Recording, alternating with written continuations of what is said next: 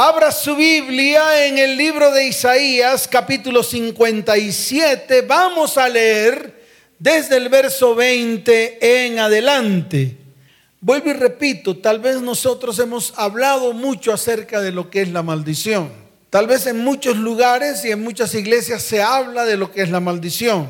Otros no creen en las maldiciones. Otros dicen, pero es que ya yo me convertí al cristianismo, acepté a Cristo en mi corazón, por lo tanto, no hay maldición en mi vida, pero los ve uno torcidos. ¿Cómo los ve?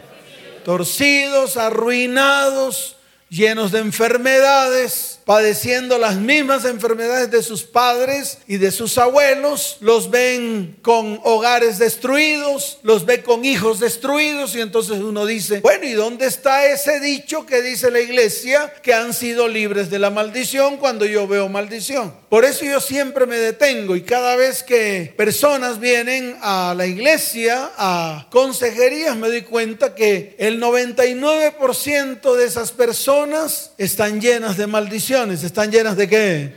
De maldiciones. Y uno siempre quiere procurar de que la iglesia sea libre, de que la iglesia sea qué? Sea libre y trae temas de mucha libertad y la gente no entra en ese, en ese río de libertad que tienen que entrar.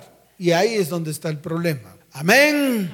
Entonces vamos hoy a ir a la raíz y comenzamos un tiempo de mucha libertad espiritual, de mucha qué? Libertad espiritual. Es decir, vamos a romper en el espíritu todos los lazos que usted y yo tenemos con las tinieblas. Así de fácil es. Porque prácticamente cuando la maldición aparece en nuestras vidas es porque estamos metidos en medio de tinieblas. Y queremos salir de ellas. ¿Queremos qué? Dígalo fuerte que queremos hacer. Salir de ellas. ¿Cuántos quieren salir de ellas? Levante su mano y dígale, Señor, quiero ser libre de toda maldición. Quiero llegar a la raíz de la maldición en mi vida, en mi casa, en mi hogar y en mi familia.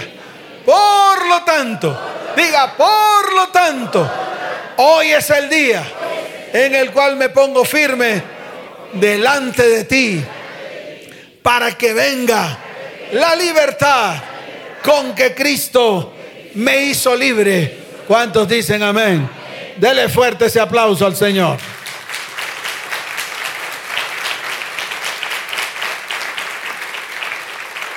Dice la palabra del Señor, pero los impíos, como dice, dígalo fuerte, como dice, son como el mar en tempestad que no puede estarse quieto y sus aguas arrojan cieno y lodo. ¿Qué arrojan sus aguas? Dígalo fuerte que arrojan sus aguas. Cieno y lodo. Y dice el verso 21, no hay paz, como dice. Dijo mi Dios para los impíos. ¿Para quién no hay paz? Wow. Y yo veo que muchos que tienen el rótulo de piadosos, en ellos no hay paz. Entonces hay una dicotomía, porque si la palabra dice que no hay paz para los impíos, dijo mi Dios, ¿quién lo dijo? No lo dijo cualquiera, no lo dijo el libro del pastor Chuchumeco, no lo dijo el apóstol Te lo vino, me lo veas, lo dijo Dios. ¿Quién lo dijo? Dios dijo, no hay paz para los impíos. Y dice la palabra, busca la paz y síguela. ¿Cómo dice la palabra? La palabra dice, mi paz os dejo, la paz os doy, no como el mundo la da. No como el que... No, ¿Por qué? Porque Jesús es la paz. ¿Él es qué? Él es la paz. Nos hemos convertido en religiosos. Tal vez es la primera afirmación que yo debo declarar desde este púlpito. La iglesia se ha convertido en una iglesia religiosa, en una iglesia cargada de rituales. ¿Cargada de qué? De rituales, de ritos. Cargado de ritos donde esos rituales la aplicamos en nuestras vidas creyendo que por esos rituales algo va a pasar, algo va a suceder. esa religiosidad nos ha separado de Dios.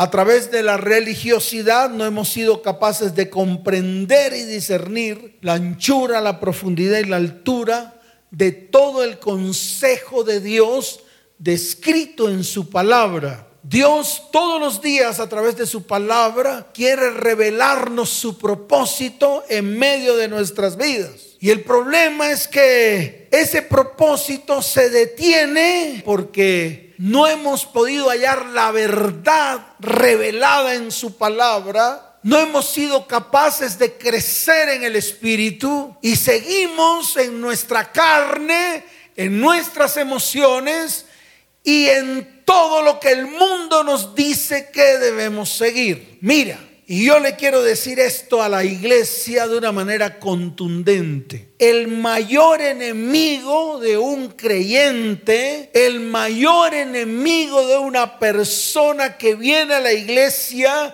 y que ha aceptado a Cristo en el corazón, es aquel cuyo pensamiento no puede ser transformado. Y te lo digo de una manera clara para que lo vayas entendiendo. Muchos escuchan las charlas. Muchos dicen amén a todo lo que eh, Dios está hablando a través de las charlas. Muchos han descargado las charlas de una manera gratuita en su celular, en su computador. Muchos han compartido las charlas del pastor Salas. A algunos les cruje los dientes. Otros se alegran y me escriben y dicen, pastor, es que esas charlas me han abierto los ojos. Pero muchos no quieren dar el paso a ser transformados. Muchos no han dado el paso a ser qué? A ser transformados. Y es allí donde se detiene toda bendición y todo propósito que Dios anhela para con su iglesia. El problema de ser cristiano y no ser transformado es que seguimos viniendo a la iglesia, seguimos disfrutando de su palabra, pero no colocamos su palabra por obra. No somos testimonios vivos de Jesucristo y para poder serlo es necesario que, que cabemos y ahondemos. ¿Que qué? Dígalo fuerte que qué. Con el único fin de encontrar la roca firme que servirá de fundamento para nuestras vidas. Y de esa manera comenzar a edificar, comenzar a qué? Sobre el fundamento de Cristo.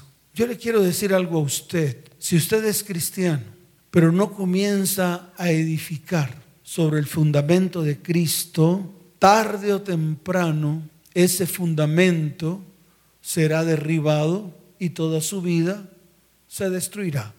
Ahora, yo no lo digo por decirlo, yo lo digo porque es lo que veo en el pueblo de Dios.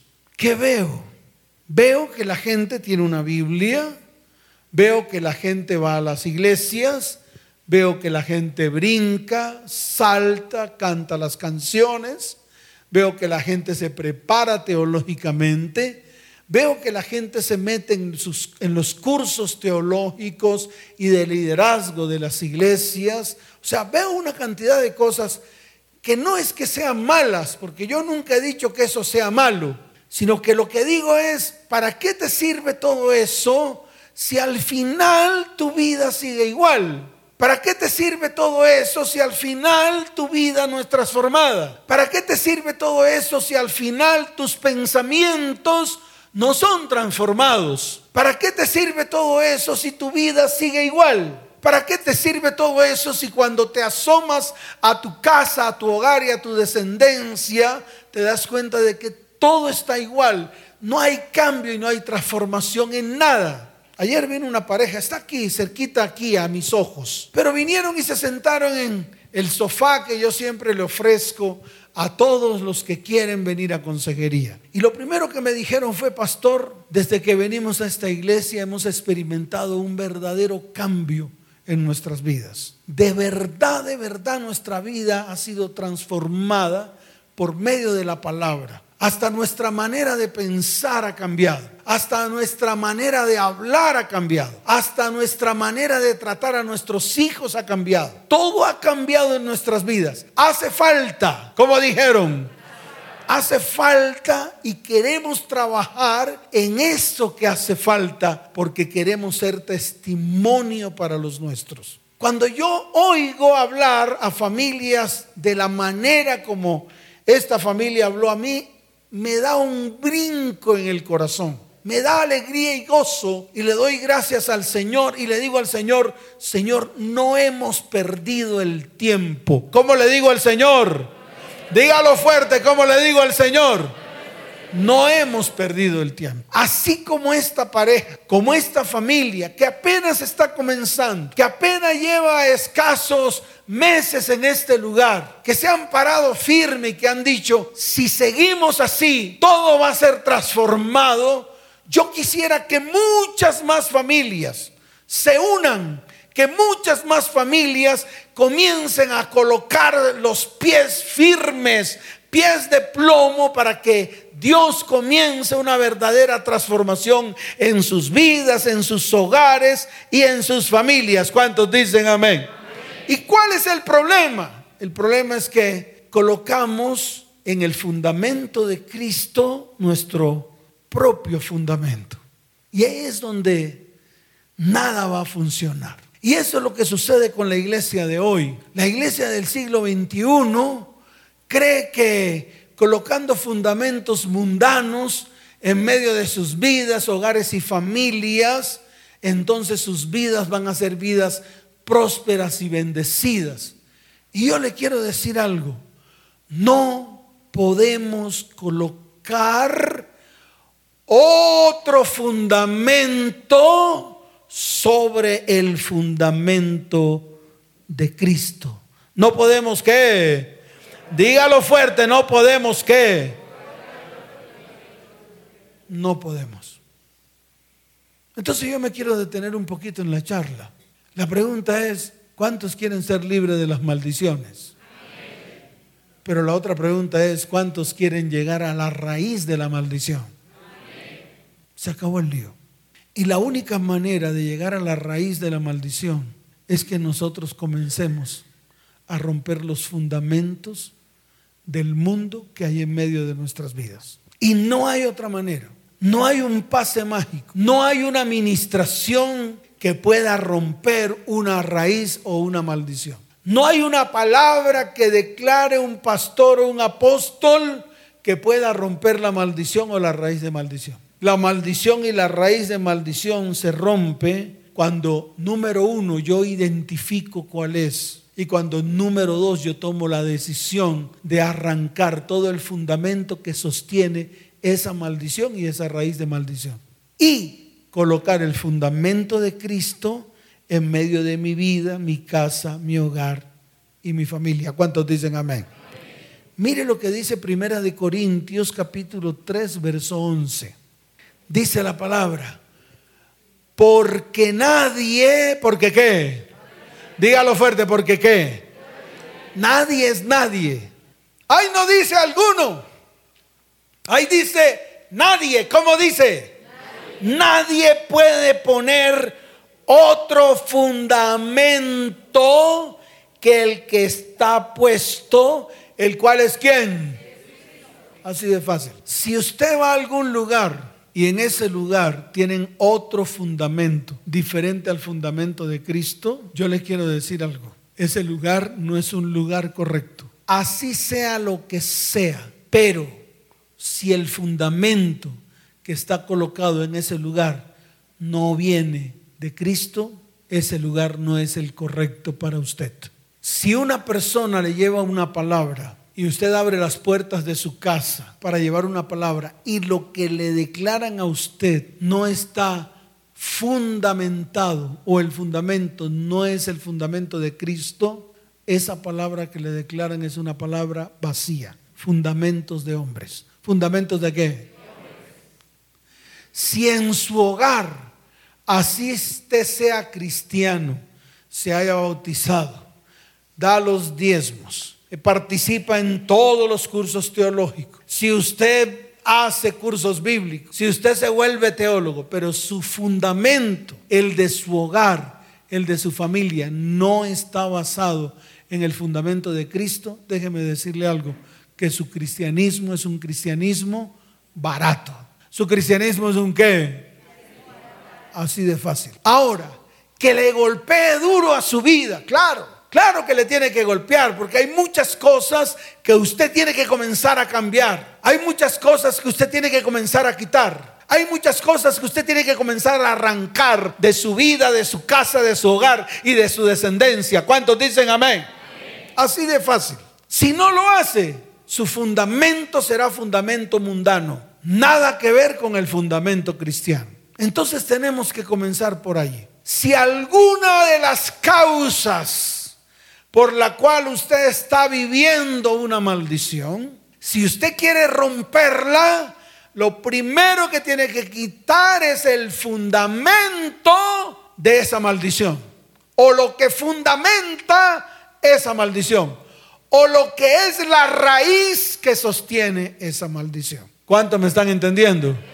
De lo contrario, todo va a seguir igual. Yo pongo el ejemplo muy claro, el ejemplo del árbol. ¿Qué hacemos nosotros hoy en día en las iglesias cristianas? Hacen retiros espirituales, vamos a los retiros, pagamos 400 mil pesos, que es lo que vale hoy un retiro espiritual. Usted va de una manera alegre, feliz, contenta. Amén por todo eso. No digo que no se hagan porque yo no soy quien para decir que la persona o que el grupo o que la iglesia lo haga porque cada uno tiene autonomía de hacer lo que se le da la gana. El problema de esos retiros es que cortan los frutos del árbol. Entonces yo me arrepiento de mi pecado, confieso mi pecado delante de Dios. El problema es que cortamos los frutos, pero nunca íbamos a la raíz. Nunca íbamos al meollo del asunto, nunca íbamos al fundamento que originó esa maldición. ¿Por qué? Porque si originó una maldición ese fundamento, déjeme decirle que ese fundamento no es el fundamento de Cristo. Porque si el fundamento que está en su vida es el fundamento de Cristo, tiene que producir vida, tiene que producir bendición tiene que producir sanidad, tiene que producir prosperidad, tiene que producir fruto, tiene que producir qué? Fruto de bendición.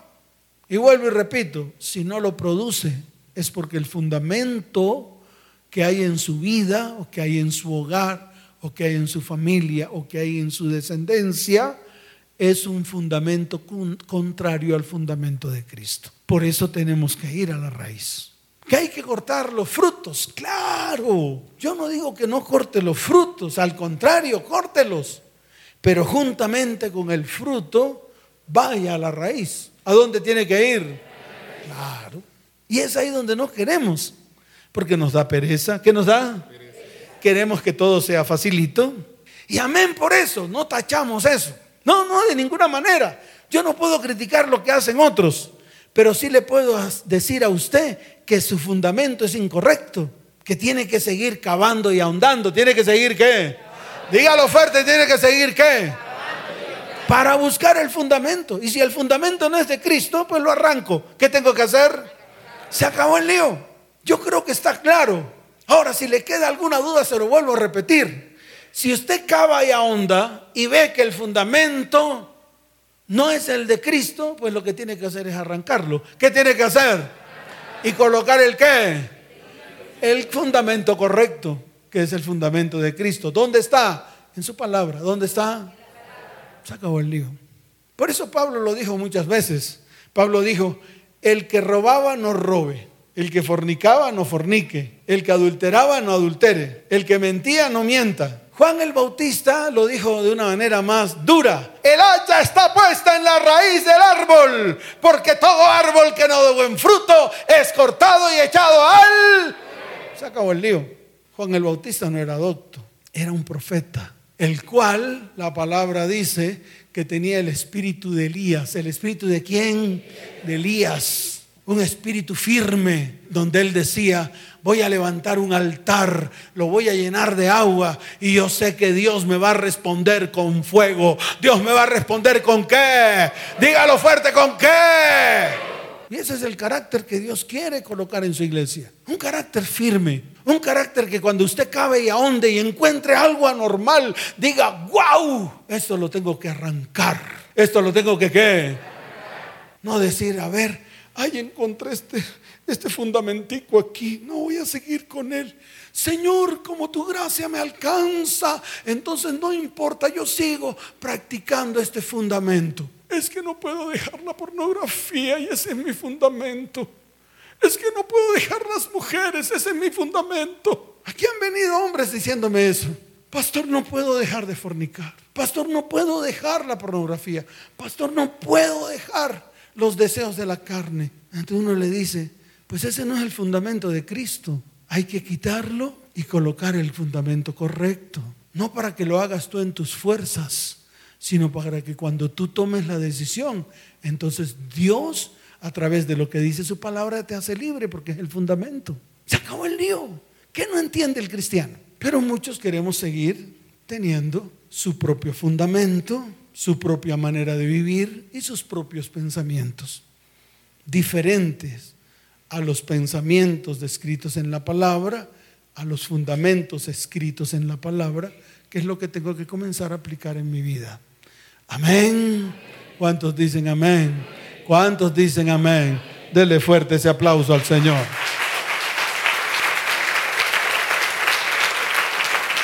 Ahora, lo primero que tengo que hacer es identificar. ¿Qué es lo primero que tengo que hacer? Claro, identificar. Si no me siento a identificar qué hay en mi vida, qué está ocurriendo en mi casa, qué está ocurriendo en mi familia, no voy a poder avanzar en la identificación de la maldición que hay en mi vida. Primero que todo con la definición de maldición. Maldición es humillación, es que aridez, es que es esterilidad, es que esa enfermedad física y mental es que eso es maldición. Entonces, si en tu vida hay humillación, aridez, esterilidad, enfermedad física o enfermedad mental, déjeme decirle algo que hay una maldición en su vida.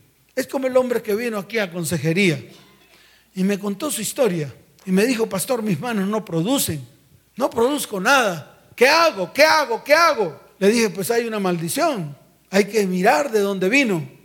Entonces me dijo, con sus propias teorías y conceptos, o sea que usted me está diciendo que soy maldito. Le dije, pues lo estás diciendo tú, no yo. Pero sí, eres un maldito. Y se levantó y dijo, no, la sangre de Cristo. Y no sé qué, y tal y cual. Le dije, ah, bueno, sigue con tu teoría.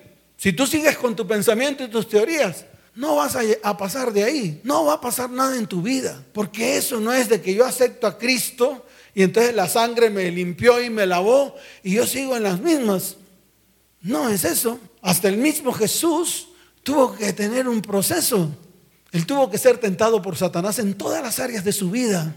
Y tuvo que vencer a Satanás en todas las áreas de su vida para poder tomar la autoridad que un día Dios le dio. Tuvo que ser probado con fuego. Y eso es lo que nosotros los cristianos no hemos entendido. Se disgustó, me insultó y se fue pues él sigue igual. Nada va a cambiar en él. Porque eso no lo libra. Eso no arranca ni le quita todo lo que hay en medio de su vida. No se lo va a quitar. Amén. Por ejemplo, la desintegración familiar. ¿Usted cree que eso es una bendición? ¿Usted cree que los divorcios son bendición? No es bendición, es una maldición.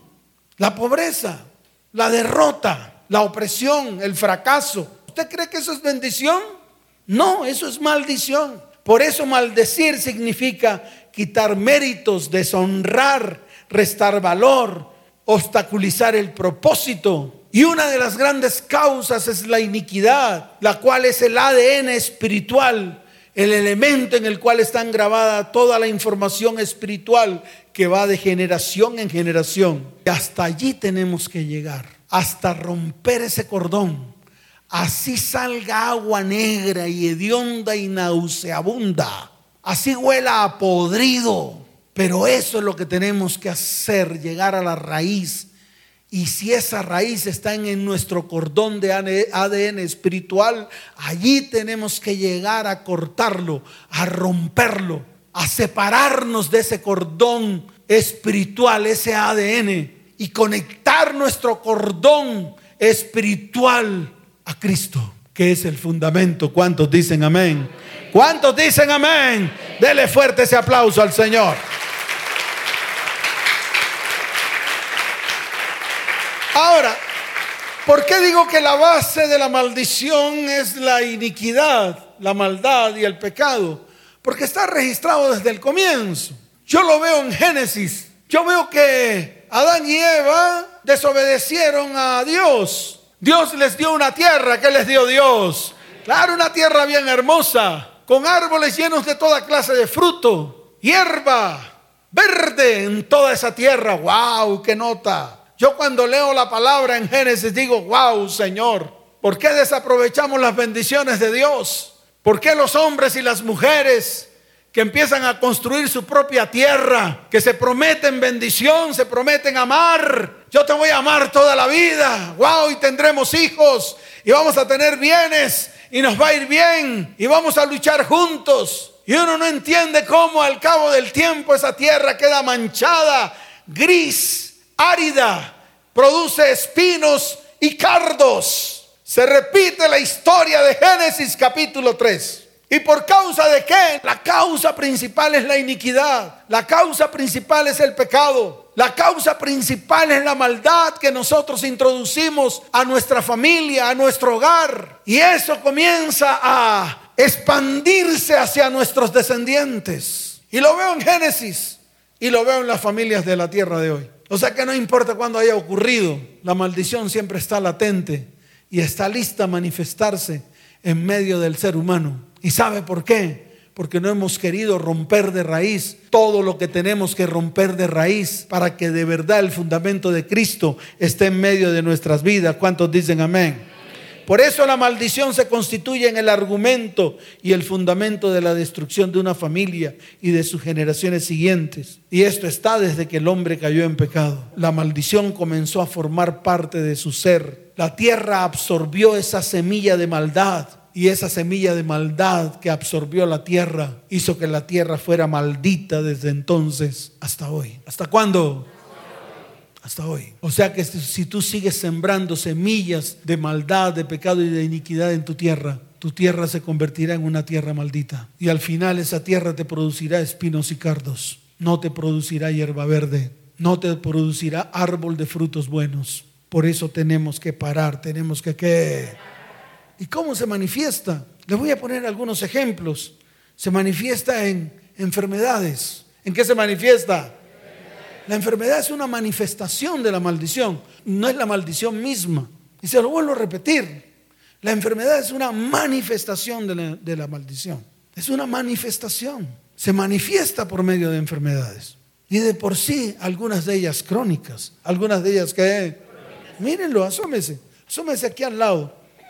Una clínica de cáncer. Asómese cuántas personas llegan al día ahí. Las filas son interminables. Largas, ahí al lado. Y ese lugar está lleno de enfermos de cáncer. Y todos los días, desde las. Yo llego aquí a las 5 de la mañana. Todos los días. Todos los días. Vengo a las 5 de la mañana a este lugar a trabajar. A hacer mi tarea. Lo que tengo que hacer, lo que Dios me ha mandado hacer. Y cuando llego, hay una fila. Y siempre hay una ambulancia allí parqueada esperando a que abran para que sean atendidos. Hoy en día ni siquiera esas enfermedades terminales y crónicas. Ahora hay unas enfermedades llamadas enfermedades huérfanas. ¿Enfermedades qué? Huérfanas. Y entonces me puse a investigar y entonces miré la definición de lo que eran enfermedades huérfanas. Y dice así, una enfermedad huérfana es aquella crónicamente debilitante, grave que amenaza la vida. Y mire lo que dice, la causa exacta de una enfermedad huérfana sigue siendo desconocida. ¿Sigue siendo qué? Dígalo fuerte, sigue siendo qué? ¿Y eso qué es? ¿Una bendición? es una maldición. Es la muestra, es la que, la muestra de que hay una maldición y que es necesario romperla. Es necesario cortarla, pero no la maldición, sino la raíz que la produjo. Sino que, dígalo fuerte, sino que la raíz que la produjo. La tarea no la hace el pastor, la tarea la hace la iglesia. Ya yo hice mi tarea y todavía la sigo haciendo. Hoy, mañana, pasado. Todos los días me siento delante del Señor a hacer la tarea, a buscar causas, a llevarla a la cruz del Calvario a romper los frutos, porque muchas veces salen, muchas veces ¿qué? Claro, salen por mi cabeza, uy, ahí salió un frutico. Todos los días me doy cuenta que soy carne y que tengo que seguir cavando y ahondando. Eso mismo tiene que ser usted sin ser religioso, porque el problema es la religión barata que hay en medio de las iglesias. A usted y a la iglesia lo único que le hace falta es que cuando salga de su casa se persine. Eso le hace falta a la iglesia cristiana de hoy. Porque hacen todo lo mismo que, que hacían antes. Porque no han sido transformados ni cambiados. Porque sus vidas no han sido transformadas por medio de aquel que vino a transformar el mundo a través de su palabra y a través del sacrificio que hizo en la cruz del Calvario. ¿Cuántos dicen amén? Pero el cristiano no lo hace ni lo cree. La esterilidad física y económica, la esterilidad que es. Hay muchos que están estériles, que no producen, que por más de que trabajan no producen. Esa es una muestra de que hay una maldición. Es una prueba. No confunda. Deje de ser soquete y sordo. No confunda. Eso es lo que le han disfrazado a la iglesia de hoy. Que todo lo que les ocurre es una prueba. No es ninguna prueba. No confunda la prueba con su pecado. No confunda la prueba con su iniquidad. No confunda la prueba con su maldad. Deje la maldad, deje la iniquidad, deje el pecado, corte la iniquidad de su vida. Arranque ese cordón así, salga podredumbre por medio de él. Y usted verá que no hay ninguna prueba, que todo tenía una base y un fundamento. Y que usted tiene que llegar hasta la base y el fundamento. Por eso tiene que cavar y ahondar. Tiene que qué? Desintegración de la familia, desintegración de qué? De la familia. Yo tengo aquí un versículo que yo sé que a muchos no les gusta, pero yo lo sigo leyendo. Yo lo sigo qué? Leyendo así a usted le cruja los dientes. Mire lo que dice Deuteronomio, capítulo 28, del verso 30. Vea lo que dice. Te desposarás con mujer y otro varón dormirá con ella. Edificarás casa y no habitarás en ella. Plantarás viña y no la disfrutarás. Y eso es lo que está pasando hoy. Aman a la mujer, wow, comienzan a tener familia y de pronto ve a la chimoltrufia, se va con la chimoltrufia y la mujer que hace, pues se consigue otro. Y delante de sus propios ojos, su propia mujer, la que un día dijo que amaba, se está acostando con otro. Los bienes que usted un día dejó allá, lo disfruta otro. Esa mujer que usted dejó trabaja, gana billete y le da la plata a otro. Y usted nunca disfrutó de nada por causa de su pecado.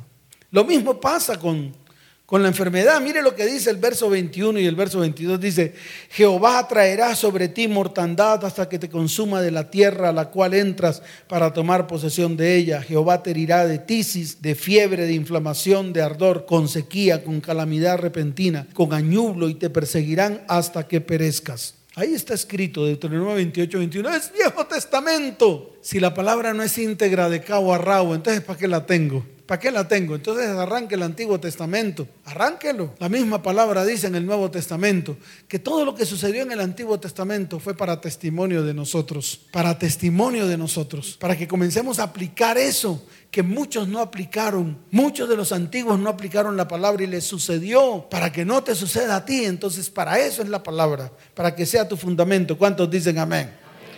Pobreza e insuficiencia económica continua. Insuficiencia económica trabajan, trabajan. Aquí vino uno que trabajaba desde las 4 de la mañana hasta las 10 de la noche. Vino con su familia, vino con sus dos hijitos pequeñitos. Y decía, pastor, no entiendo. ¿Qué está pasándole a mi vida? Y la mujer decía, pastor, ya estoy cansado de este hombre. Este marido mío sale temprano y dice que tiene negocios y que no sé qué cosas. Llega a las 10 de la noche, pero siempre andamos en ruina, en pobreza. Le dije, investiguemos la raíz investigamos la raíz. El día que se casó, el mismo suegro le dijo, usted no va a servir ni para mantener a mi hija, usted es un maldito. Y le dijo a la, hija, yo no sé por qué te casaste con este zarrapastroso arrastrado. Entonces le dije, ¿Y eso qué es? Una bendición. Uy, qué suegro tan bonito. Increíble. Personas que comienzan una relación familiar con fornicación, algunos con adulterio. ¿Usted cree que eso prospera? De pronto los primeros días, años, meses, todo va bien, pero llega el final y la maldición se levanta y levanta el argumento y todo al piso. Y después vienen aquí preguntándose que por qué. Y uno le dice, ¿cómo comenzó su relación? No en fornicación. ¿Y qué fue lo primero que hicieron? No, yo la preñé. ¿Y qué hicieron? La traje a la 33. ¿Y qué hicieron? Hice abortar. ¿Y usted cree que ese fundamento con el que está fundamentando su hogar desde el comienzo lo va a llevar a la bendición? No, de ahí sale una raíz de maldición. Se levanta y levanta un argumento. ¿Levanta un qué? Y cuando el argumento es levantado, ¡pum! Se acaba todo. Y entonces después usted está buscando una iglesia cristiana para que alguien lo sople. Y uno dice, que lo sople, no, no hay necesidad de que lo sople, vaya a la raíz. Vaya delante del Señor, arrepiéntase, comienza a restaurar y a restituir y verá cómo Dios comienza a librarlo de toda maldición. ¿Cuántos dicen amén? Accidentes violentos o antinaturales suicidios, muertes prematuras y antinaturales. Aquí vienen mamás. Ay, pastor, ayúdeme. Mi hija ya se ha querido matar tres veces. ¿Dónde está? Ay, en una casa de reposo, esa se que queda por allá. Allá van miles de jóvenes que se tratan de matar, miles de mujeres que se tratan de matar. Y uno le dice, venga para acá, ¿cuál es la causa? ¿Por qué su hija está así? No sé, pastor. No saben. ¿Hace cuánto es cristiano? Hace 20 años. No sabe. No sabe cuál es la causa y hace 20 años es cristiano. ¿Cristiano de qué? ¿Dónde está su crecimiento espiritual? ¿Dónde está su agudeza visual? ¿Dónde está su agudeza en el oído? ¿Dónde está su olfato espiritual? ¿A dónde lo metió cristiano? No son cristianos superficiales, de mucha adoración y alabanza. Amén por eso. Pero la base espiritual, ¿dónde está? ¿Dónde está su crecimiento? ¿Dónde está su agudeza? ¿Dónde está su discernimiento? ¿Para qué? Para que pueda mirar más allá de lo que sus ojos pueden ver. Y eso es lo que quiero enseñar aquí. Eso es lo que vamos a enseñar de aquí en adelante. Para que usted crezca espiritualmente, usted tenga agudeza visual espiritual y pueda ir al fundamento y pueda mirar si el fundamento que está ahí no es el correcto. Y entonces usted mismo, usted, usted toma la decisión de arrancarlo y llevarlo a la cruz. Llevarlo a donde? A la cruz y decirle, Señor, aquí está la raíz, mi pecado, mi maldición.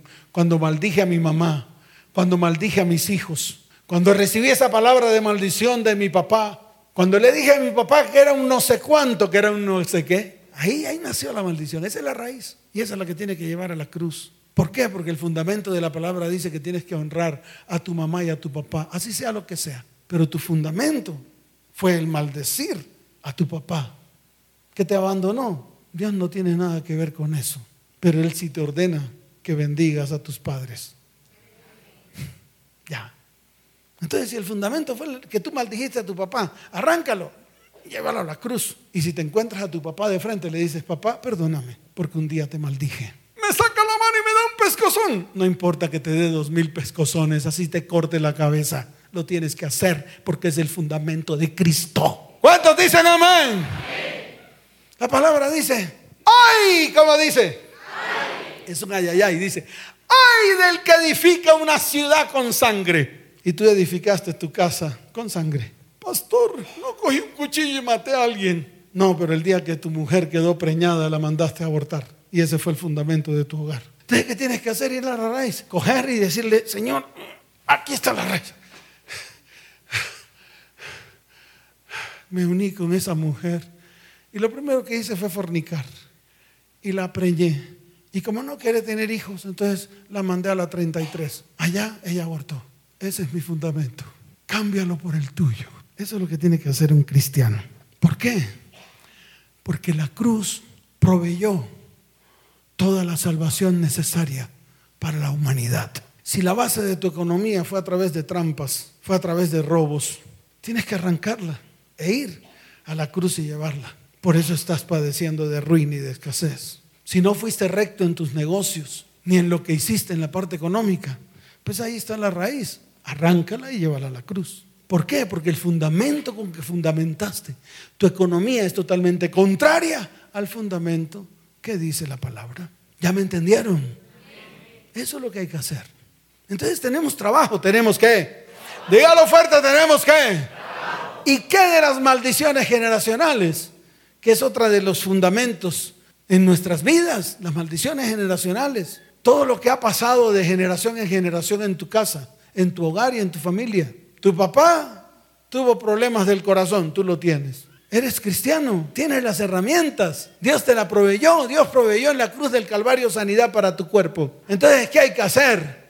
Pues identificar. Dice, Señor, la raíz de mi enfermedad del corazón es la enfermedad de mi papá, que me la traspasó a través de su ADN físico. Pues yo lo arranco. No quiero esa enfermedad. Y tomo la autoridad y la quito y la llevo a la cruz. Se acabó el lío. No sé si lo ha entendido. Todas, todas. Si tu papá fue un pobretón que no sirvió para nada, según tú o según tu mamá, porque eso es el problema. Eso que vino a través de las generaciones que pudo haber sido. Pues la idolatría, ¿la qué? Ya lo dije. El ocultismo, ¿el qué? El ocultismo. El sexo ilícito, ¿el qué? O antinatural. Todo eso nos tocó a nosotros. Ya lo dije, la deshonra a los padres el maldecir lo que Dios ha bendecido. Yo lo veo. Dios nos regala un carro y lo primero que hacemos es maldecir el carro. Maldito carro. No sirve para nada y le metemos una patada en la puerta. Y después tenemos que llevarlo en el latonero para que le quite el golpe. ¡Qué barbaridad! Era un impío. Maldecía todo lo que se me atravesaba. Todo. Maldecía hasta mi propia casa. La que Dios me dio la maldije un día. ¡Wow! ¡Qué terrible! Robar lo que le pertenece a Dios e introducir injusticias en medio de nuestras vidas, hogares y familias. Amén. ¿Cuántos dicen amén? Entonces tenemos trabajo. ¿Qué tenemos? ¿Cuántos quieren trabajar? Mire, en las iglesias se trabaja por las otras familias, nunca por nuestra propia familia. Trabajamos para un patrón y le tenemos que trabajar al patrón por el patrón y la familia y la empresa de ese patrón. Y nunca trabajamos por lo nuestro. Yo te invito a que a partir de hoy comencemos a trabajar por lo nuestro. Comienza a trabajar por usted espiritualmente. A eso lo invito. El problema es que muchos no dicen sí. Aquí se emocionan y dicen amén. Cuando comienzan, dejan de hacer lo que Dios les ha mandado hacer. Yo los invito a que comencemos a trabajar. Yo les invito a que nos levantemos y nos pongamos en pie. Yo les invito a que comencemos nosotros. Amén. Póngase en pie. Póngase en pie. Pastor, va a romper una maldición. No, yo no voy a hacer eso. Yo quiero que usted vaya a la raíz, que usted vaya a dónde? A la raíz y comience a anotar sus raíces. Y lo traiga aquí el otro domingo o el martes y comencemos a trabajar en ello. Yo le quiero decir algo. Al final vamos a construir los sueños de Dios en medio de nuestra vida, casa, hogar y descendencia. ¿Cuántos dicen amén? Y esos sueños de Dios se harán en su vida. Y usted disfrutará de las bendiciones que Dios ha preparado para usted, porque la palabra dice, yo tengo pensamientos de bien y no de mal para darles a ustedes, a mi pueblo, toda la bendición que mi pueblo anhela. ¿Cuántos dicen amén? ¿Cuántos dicen amén? Dele fuerte ese aplauso al Señor.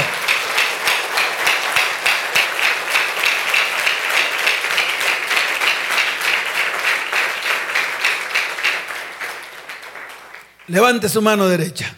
No va a romper nada hoy. Hasta no hallar la raíz.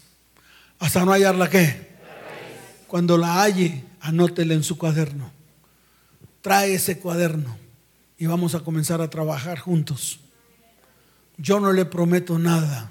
No soy un pastor que promete. Pero sí les digo algo. La palabra es la que me dice a mí. La palabra es la que me da el manifiesto de que una maldición puede ser rota. ¿Cuántos dicen amén? Porque está escrito, Cristo rompió la maldición de la ley, porque la ley nunca proveyó la solución, mas Él sí la proveyó en la cruz del Calvario. ¿Cuántos dicen amén?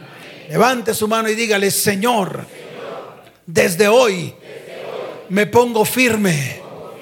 Señor, desde hoy comienzo a trabajar porque ahora conozco la verdad de lo que dice tu palabra.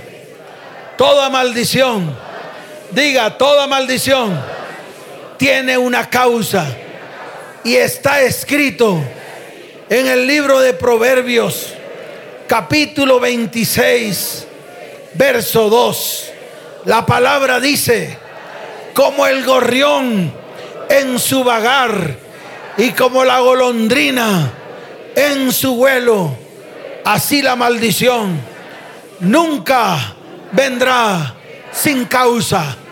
Por lo tanto, desde hoy comienzo a trabajar para buscar la causa de la maldición que hay en mi vida, en mi hogar y en mi descendencia. Trabajaré cavando y ahondando, porque hoy he determinado en mi corazón que el pecado es la puerta para que entre la maldición a mi vida, a mi hogar y a mi descendencia. Porque está escrito en el libro de Jeremías, capítulo 31, en aquellos días no dirán más, los padres comieron las uvas agrias y los dientes de los hijos tienen la dentera, sino que cada cual morirá por su propia maldad. Los dientes de todo hombre que comiere las uvas agrias tendrán la dentera, mas ahora nunca más comeré uvas agrias. Por lo tanto, nunca más tendré la dentera. Señor, toda maldición es un problema espiritual que no se puede remediar por métodos naturales. Se remedia por métodos espirituales. Porque está escrito en el libro de Gálatas, capítulo 6, desde el verso 7 hasta el verso 8 Señor, no te quiero engañar más. Diga, Señor, no te quiero engañar más. Porque Dios no puede ser burlado. Todo lo que el hombre sembrare, eso también segará. Señor, hoy reconozco que he sembrado maldición y he recogido frutos de la maldición.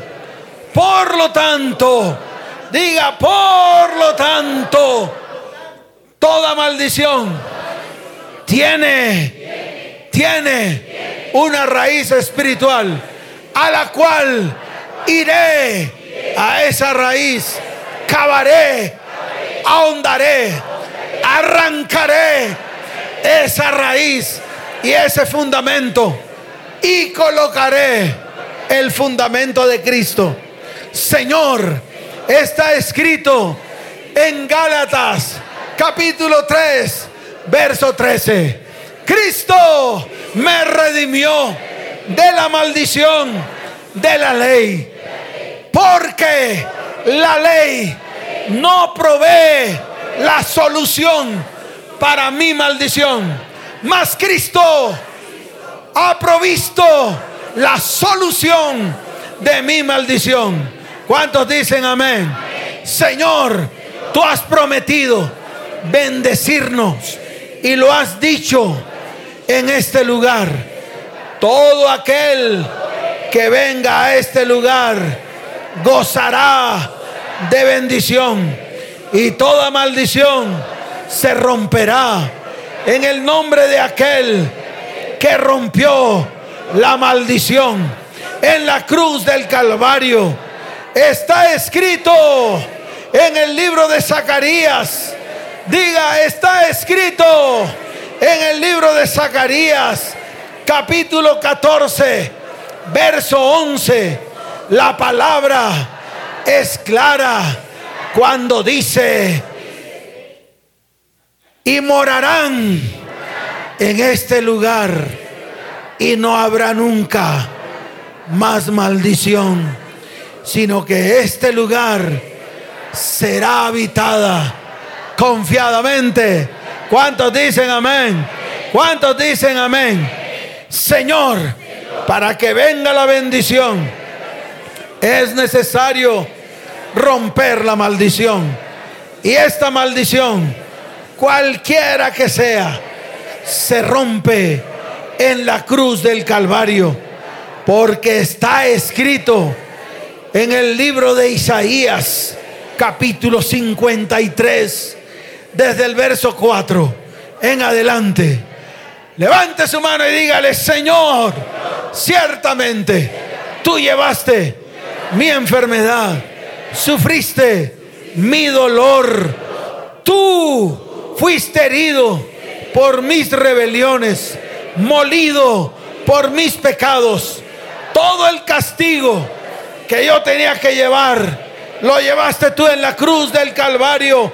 Señor, y por tu llaga fuimos curados. Señor, yo me descarrié, yo me aparté de tu camino, mas tú fuiste angustiado, afligido y cargaste todo el pecado de todos nosotros. Señor, enmudeciste, no abriste tu boca por cárcel y por juicio fue quitado y su generación, ¿quién la contará?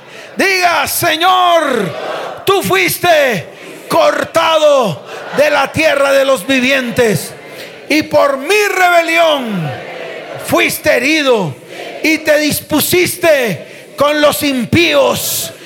Mas yo, Señor, yo, Señor, disfruto de tu bendición. En el nombre de Jesús. Amén. Y amén. Dele fuerte ese aplauso al Señor.